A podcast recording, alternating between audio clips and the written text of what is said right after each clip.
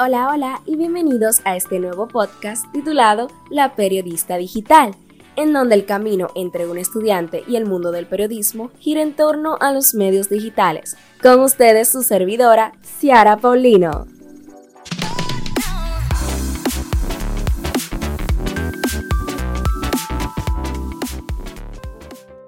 Esta vez hablaremos sobre el ciberperiodismo, lo cual es otra denominación del periodismo digital. Este se basa en el desarrollo del ejercicio periodístico a través de las plataformas digitales como lo son la web y las redes sociales.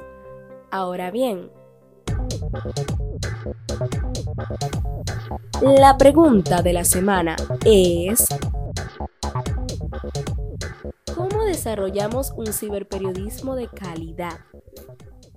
Para responder a esta pregunta, tomaremos algunos puntos importantes del libro Cómo escribir para la web de Guillermo Franco, el cual es una herramienta que permite al periodista tomar ciertos puntos en cuenta a la hora de difundir contenido en el mundo digital. En primer lugar, sea sucinto en todos los aspectos posibles. Sucinto quiere decir breve, conciso y preciso.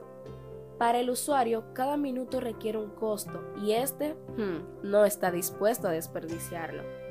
Esto indica la importancia de sintetizar la información y que se pueda entender rápida y sencillamente. También hay que considerar que uno de los puntos más importantes de la web son los textos, ya que estos son los que reciben la atención primaria de los cibernautas, según indican los hallazgos de las investigaciones de iTrack del 2000, iTrack 3 del 2004 y las del ingeniero Jacob Nielsen en 1994.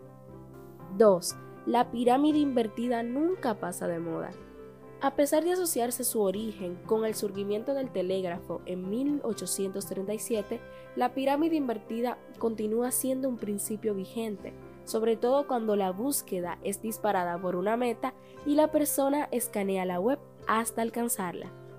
No se trata precisamente de la misma pirámide que se emplea en el periodismo tradicional, salvo en algunos casos, por supuesto, pero se mantiene el concepto de que toda la información importante va primero. El tercer punto es que el usuario no pierde su tiempo. ¿Por qué le repites lo mismo? El método de que el título repita palabras de una noticia en la prensa tradicional es aceptable, pero en la web es distinto. Guillermo Franco califica como indeseable la repetición de información en una página y en el título de la misma, por lo que recomiendo usar sinónimos u otras palabras afines en lugar de repetirlas. Por último, pero no menos importante, verificar los datos es clave.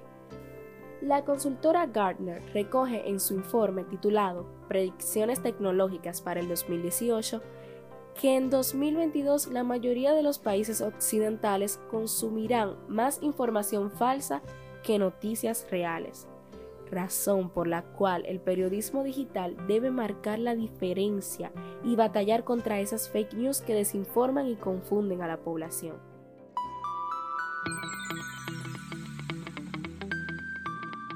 Gracias por acompañarnos durante esta entrega de la periodista digital. Recuerda seguirme en mis redes sociales como Ciara Paulino y compartir el contenido si te fue de provecho. ¿Te animas? Me despido cortésmente y les digo, como siempre, hasta la próxima.